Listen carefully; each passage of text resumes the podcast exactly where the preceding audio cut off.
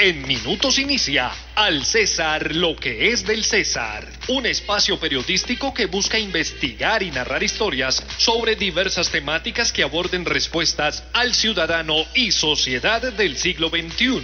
Ya estás en sintonía por los 790 AM de Munera Itzman Radio. Mantente informado con la dirección de César Augusto Montoya Palacio. Comenzamos.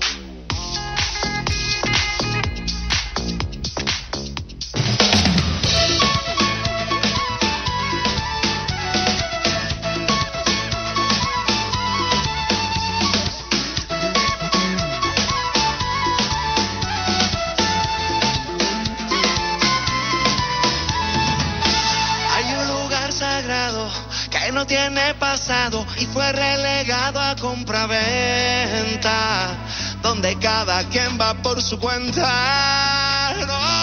Es un mundo cansado, ya que si desfondado. Siete, dos de la mañana, bienvenidos, bienvenidas. Estamos en Al César, lo que es del César, periodismo con enfoque social. Ya estamos a 14 de mayo del 2022 con la mejor actitud en este sábado al lado de un buen café para seguir haciendo las noticias y hablando de diferentes temáticas en este espacio. Recuerda que estamos todos juntos a través de Munera Isman Radio 790 AM y también en www.radiomunera.com. César Augusto Montoya Palacio nos va a estar acompañando en la parte periodística, arroba César Montoya P.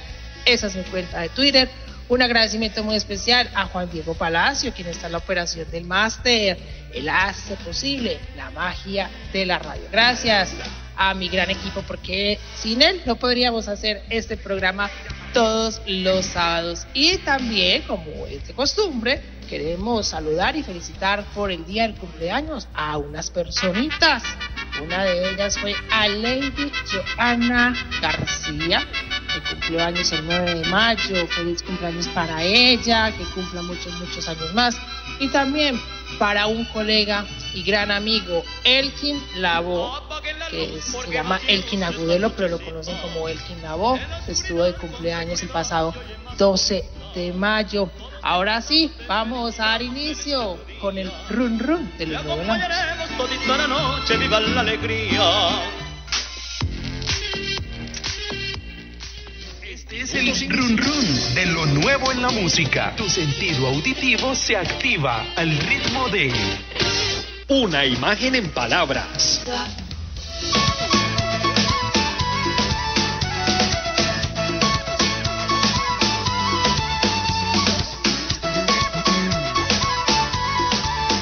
Siete, cuatro de la mañana, esa es la actitud, mi querido Juan Diego. Vamos con lo nuevo de Carlos Vives al lado de Cito Páez. Esta canción se llama Babel, un tema musical que fue presentado junto al legendario rosariano Fito Páez como un homenaje al rock en español. Este tema pues hace que Vives haga este homenaje al rock argentino que siempre lo ha influenciado y habla de una problemática social bien presente hoy en día. Así entonces este nuevo sencillo se puede escuchar. Y ahí hay instrumentos clásicos del rock como la guitarra eléctrica, el bajo y también la típica gaita de Maite Montero, la flauta de Millo, entre otros sonidos característicos de la discografía de Carlos Vives. Eh, pues entonces ahí tenemos esa propuesta para todos ustedes en este fin de semana, lo nuevo en la música de Carlos Vives al lado del gran Fito Páez, se llama Babel. Escuchemos un poco y ahora sí, vámonos con una imagen en palabras.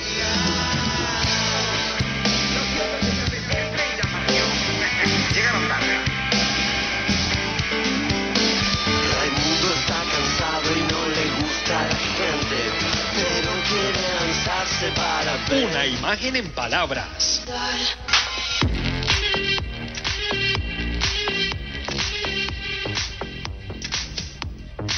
Y fíjense ustedes que en una imagen en palabras tenemos el gusto de compartir esta noticia porque en una sola imagen, imagínense a varios niños y niñas sonreír, estar felices porque lograron un sueño y esto con el apoyo de diferentes entidades eh, gubernamentales, también algunas eh, entidades del sector privado. Le vamos a contar que el día de mañana, o sea, domingo 15 de mayo, gracias a una alianza entre la Gobernación de Antioquia y la Fundación ICUTA Quiere, se realizará la primera jornada de cirugías plásticas gratuitas del 2022. Estas cirugías beneficiarán a 40 niños y niñas de la subregión de Urabá entre los 5 y los 15 años y 10 niños más remanentes de otras jornadas. Los menores actualmente padecen problemas congénitos o malformaciones adquiridas que pueden ser corregidas con cirugía plástica o reconstructiva. El proceso de selección se dio luego de un proceso de valoración que se realizó el pasado 30 de abril con 148 niños y niñas. Esto nos cuenta la primera dama de Antioquia, la señora Claudia Márquez. Sí, con esta jornada vamos a cambiar realidades y a mejorar la calidad de vida de estos 50 niños y de sus familias. Este es un gran ejemplo del capital alternativo de la solidaridad, donde lo público y lo privado generan mayores impactos sociales. La jornada de cirugías que vamos a realizar necesita de un trabajo logístico muy grande que solos como gobernación de Antioquia no lo hubiéramos podido lograr. Por eso quiero agradecer a cada uno de los aliados por poner su granito de arena para que pudiéramos seleccionar, traer y hospedar a los niños, niñas y sus familiares que van a participar de esta jornada de cirugías tan espectacular. Claudia Márquez, primera dama de Antioquia. Entonces eh, se van a intervenir patologías como labio fisurado y paladar hendido, cicatrices en cara o cuerpo, pabellones de orejas grandes o en pantalla, párpado caído, adherencias en los dedos de la mano o pie, entre otras problemáticas más. Estamos mencionando estas patologías, pero ahora sí, todos estos niños van a tener la oportunidad de poder ingresar eh, a estas cirugías plásticas y de forma gratuita y así tener una mejor calidad de vida. 7, 8 de la mañana, vámonos con una zona saludable. En Al César lo que es del César, resaltamos en la zona saludable esta nota.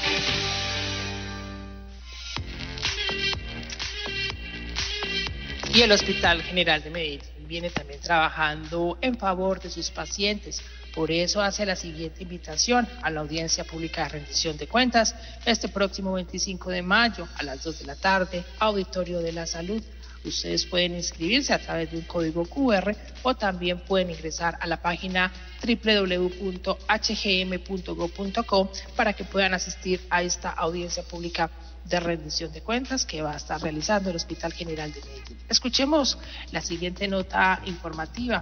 Durante el 2021 se crearon tres líneas de desarrollo, las cuales permiten el fortalecimiento de los procesos para la creación de nuevas innovaciones.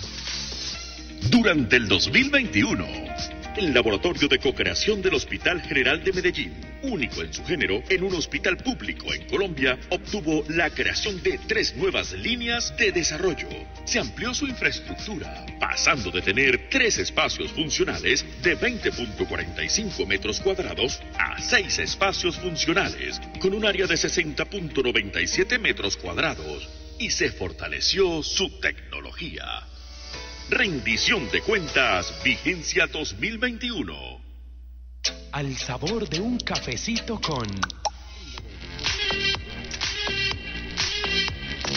Siete, nueve de la mañana. Gracias por continuar con nosotros aquí en Al César, lo que es del César. Y ahora sí vamos a preparar el café. Juan Diego ya está diciendo, César, ese café ya está pues calientico para que podamos conversar con nuestra invitada. Pero antes vamos a darle un contexto de la temática que vamos a abordar en esta mañana.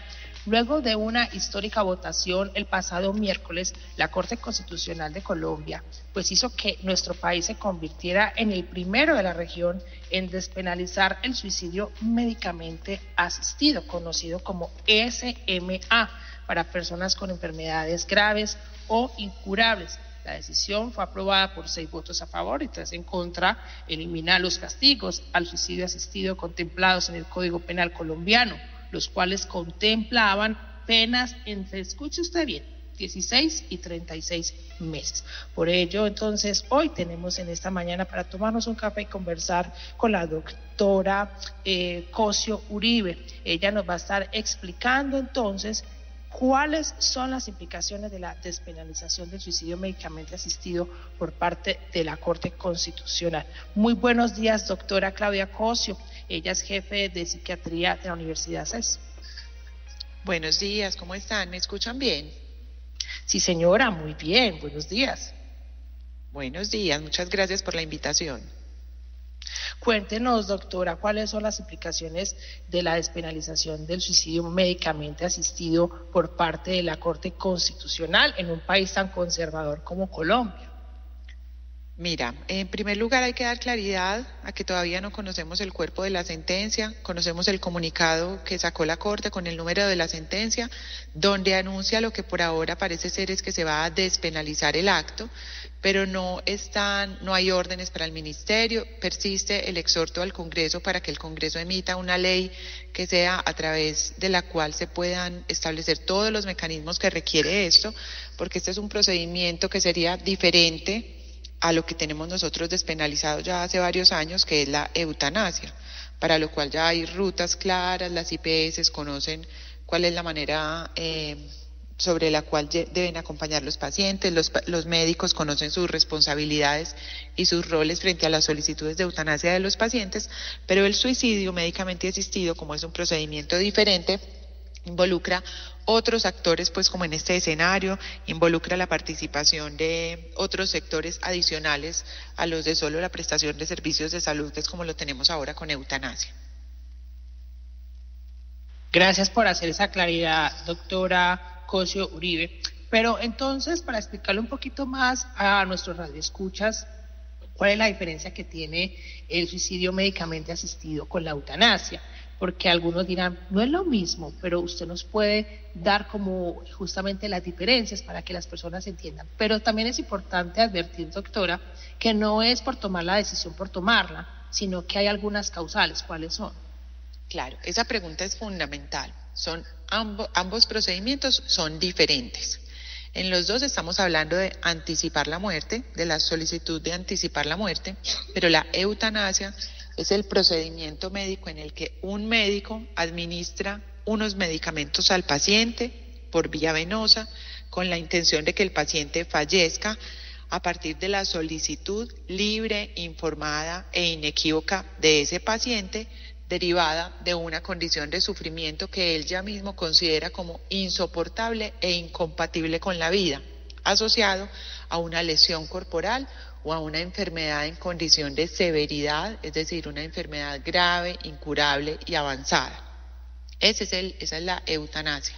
El suicidio médicamente asistido es cuando el médico le hace una fórmula o una prescripción al paciente, el paciente reclama los medicamentos, nosotros aquí todavía no tenemos certeza en Colombia de cómo sería este proceso, pero alguien le entrega estos medicamentos y el paciente es quien posteriormente en su domicilio se toma los medicamentos para fallecer.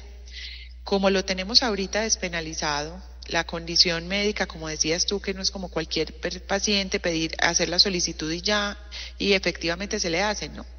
Esto es un proceso que requiere la verificación de que las condiciones de despenalización se cumplan. Es decir, es un paciente que debe eh, probar que es su solicitud libre e informada, que sabe de qué estamos hablando.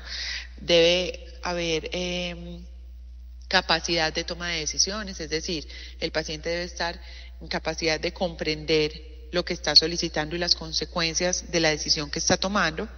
Y a partir del concepto médico se debe verificar también que haya una condición de lesión corporal o de enfermedad curable, enfermedad incurable, grave y avanzada, es decir, una condición clínica que le produzca al paciente sufrimiento que él mismo describe como incompatible con, con su vida, a pesar de todas las alternativas razonables de tratamiento que haya podido recibir.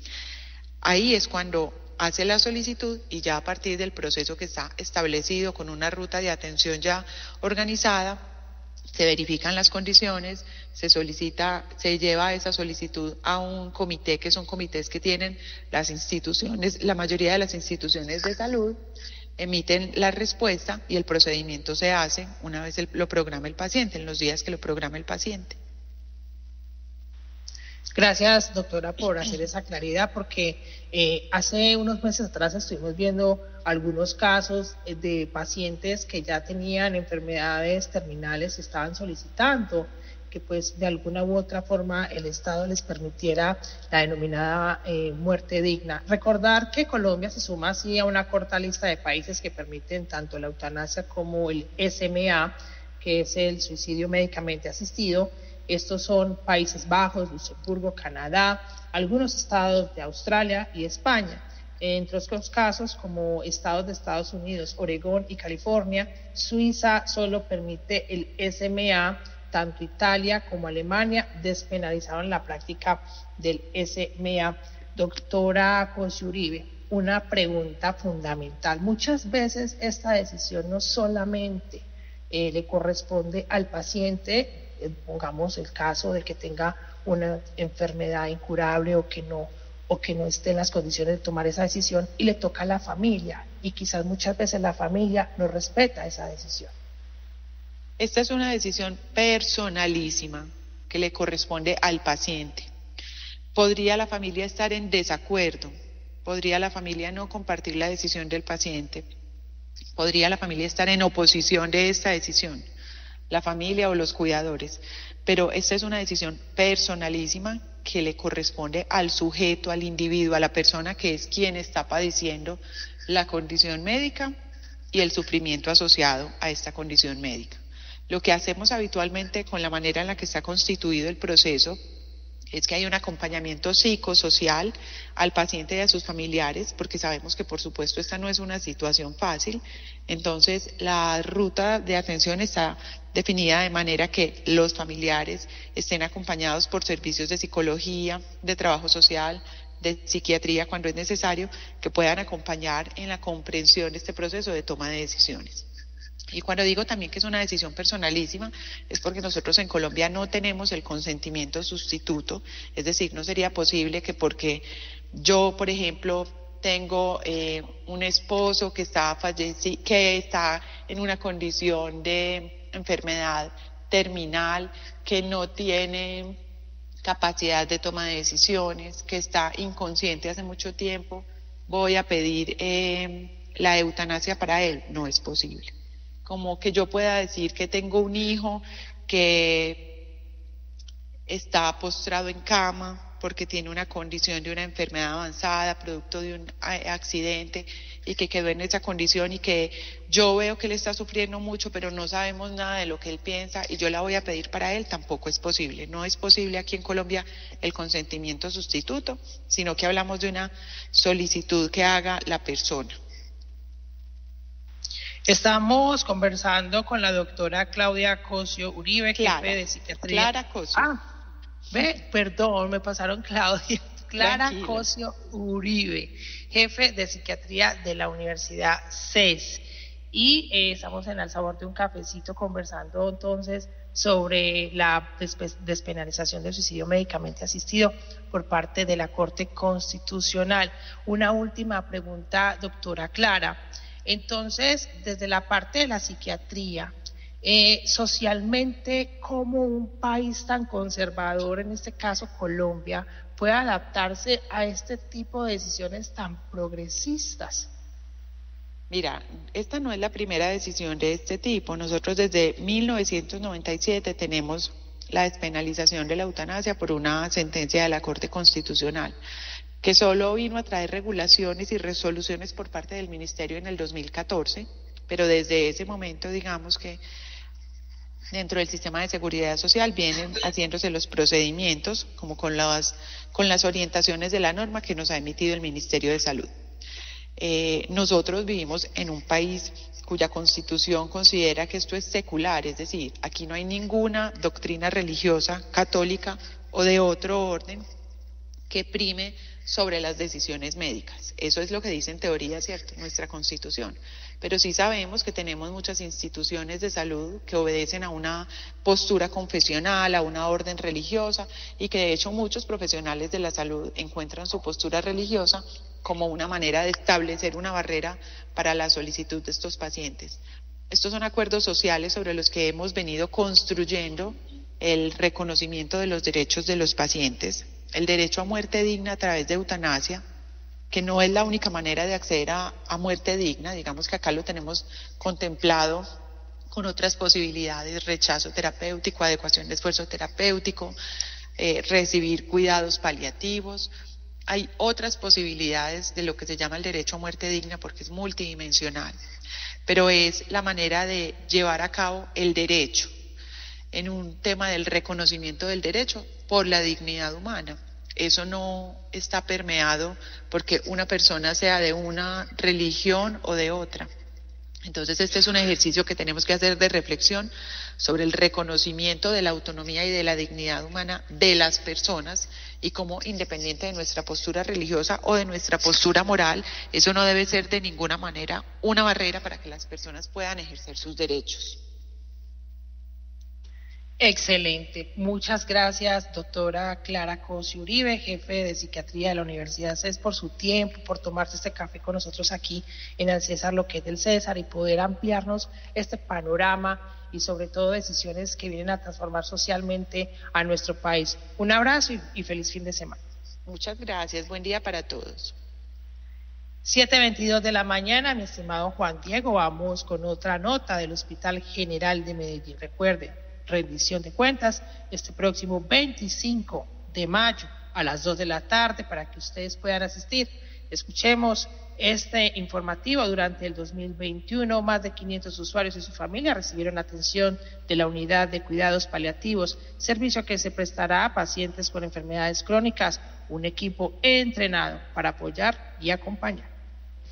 Durante el 2021, el Hospital General de Medellín avanzó en su proyecto de crear una unidad de cuidados paliativos, servicio que se viene prestando a pacientes con enfermedades crónicas, progresivas e irreversibles. Más de 500 personas y sus familias han recibido atención en cuidado paliativo. Rendición de cuentas, vigencia 2021. Ya eres parte de la noticia. Mantente al aire con nosotros en Al César lo que es del César. Periodismo con enfoque social. No te desconectes de la sintonía de Munera Itzman Radio. Regresamos en minutos. Este sábado. La última jornada de liga es con el gran combo del deporte. Independiente Medellín, Deportivo Pasto. Transmisión desde las 4 y 30 de la tarde. Toda la información con el gran combo del deporte y la narración del paisita de oro. Unera Itzma. En los 790 AM, el fútbol lo sincronizamos con la televisión.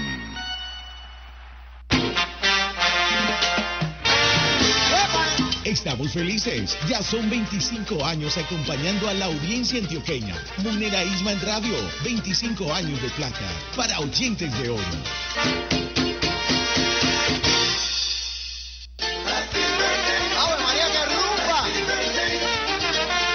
más importante de la radio antioqueña está el aniversario 790 AM. Cumple 25 años al aire. Lo celebramos con todos nuestros oyentes, entregando premios y más premios. Sintoniza nuestra programación entre el 16 y 19 de mayo e inscríbete. Mujer Isman Radio, 25 años de plata para oyentes de oro. Activa tu sentido periodístico y juntos transformaremos el lado positivo de la noticia. Continuamos en Al César, lo que es del César. Periodismo con enfoque social por Munera Itzman Radio. Del lado municipal, la noticia es 7.25 de la mañana vamos a informar de lo que está sucediendo en la capital antioqueña. Daniel Quintero inició su defensa nacional e internacional para regresar a la alcaldía de Medellín. Esto tras su suspensión por tres meses, una decisión de la Procuraduría General de la Nación por presunta participación política. El mandatario estuvo en Bogotá, al frente de las instalaciones de la Procuraduría, para exigir entonces que sea escuchado y sobre todo notificado de forma oficial sobre estas presuntas eh, pues, responsabilidades que tiene. Esto dice Daniel Quintero Cancho. Pero tenemos un equipo internacional que acaba de mostrar y que está preparando los alegatos que van a ser enviados el día de hoy, que va a mostrar cómo la procuradora se alió con el gobierno nacional en una misma línea política, de poder político, un mismo partido, para poder sacar a los líderes y para poder excluir a los líderes que hacen parte de otra orilla ideológica. Cómo violaron la Convención Americana a 15 días de elecciones y cómo incluso lo hicieron a pesar de los reclamos de la misión de observación electoral europea y de la comunidad internacional que está observando con asombro cómo el desespero de este gobierno a 15 días de elecciones los está llevando a romper la democracia. Y así la situación a unos días de las elecciones presidenciales en primera vuelta, todo el ámbito político convulsionado. Y esto entonces lo hizo Daniel Quintero para notificarse la decisión de suspenderlo del cargo por tres meses por presunta participación política. Así entonces, él está siendo apoyado por uno de los grandes abogados y cercanos al candidato Gustavo Petro. Pero del otro lado ya también tenemos un alcalde encargado de Medellín. Él es Juan Camilo Restrepo. Llegó a la ciudad para hacer un empalme con el gabinete actual y esto es lo que nos cuenta el alcalde encargado un mensaje institucional, un mensaje de unidad, por supuesto una serie de reflexiones, la manera como Juan Camilo Restrepo percibe el ejercicio del liderazgo y es entender que las sociedades tienen que estar lo público y lo privado, que vengo a unir esos dos grandes sectores de los medellinenses. Yo no voy a convertir a, Medellín en, una gallera, yo no vengo a convertir a Medellín en un cuadrilátero de ninguna manera. Yo vengo con toda la fortaleza institucional como es el liderazgo del siglo XXI. Mi transparencia está para el escrutinio de toda la opinión pública. Llevo más de 18 años de trabajo en lo público y en lo privado y por supuesto que los medellineses pueden estar tranquilos que están en buenas manos y que he sido una persona que ha tenido un recorrido tanto en lo público como en lo privado. Ahí escuchábamos al, alcalde encargado de Medellín, Juan Camilo Restrepo, quien estaba como alto comisionado para la paz del gobierno nacional y también algunas personas se han preguntado quién es Juan Camilo Restrepo, pues como él mencionaba, lleva 18 años en todo lo que tiene que ver con el sector público y también ha sido una figura política fundamental dentro del departamento y para algunos que quizás lo recuerdan, cuando fue candidato a la gobernación de Antioquia, él representando al Partido Conservador. Además, el señor Restrepo afirmó lo siguiente, abro comillas, no vengo a formar una gallera, pero también él mencionó lo siguiente, agrego, abro comillas, no soy una figura decorativa, vengo a gobernar. Esto entonces manifestó Juan Camilo Restrepo, alcalde encargado de Medellín, ahora pues que se encuentra en suspensión eh, Daniel Quintero, por la decisión de la Procuraduría General de la Nación. Vamos a esperar entonces qué se determina porque el alcalde de Quintero Calle eh, seguramente va a estar asistiendo a la Corte Interamericana de Derechos Humanos para exponer esta situación. 7.29 de la mañana, gracias a todos ustedes por estar en el César Lo que es del César, periodismo con enfoque social. Los dejamos con lo nuevo de Carlos Vives, Carlos y Fito Páez, Babel, para que disfrute de este fin de semana. Gracias a Juan Diego Palacio, quien estuvo en la operación del máster. Lo dejamos con Jalonando en Derecho, bajo la dirección de la abogada Gloria Reyes. Excelente fin de semana. Recuerden, sean felices y sonrían. Es un mundo cansado, ya casi desfondado de pergaminos y apariencia que nos enredan con su lengua, pero no saben dónde ir. Y te vuelvo a pensar tu canción por tenis usados. Solo quiero escribir para estar junto a ti y escapar. Hoy concluye una experiencia más de información. Gracias por acompañarnos en Al César lo que es del César. Periodismo con enfoque social basado en evidencias y lecciones que innovan y transforman la sociedad del siglo XXI.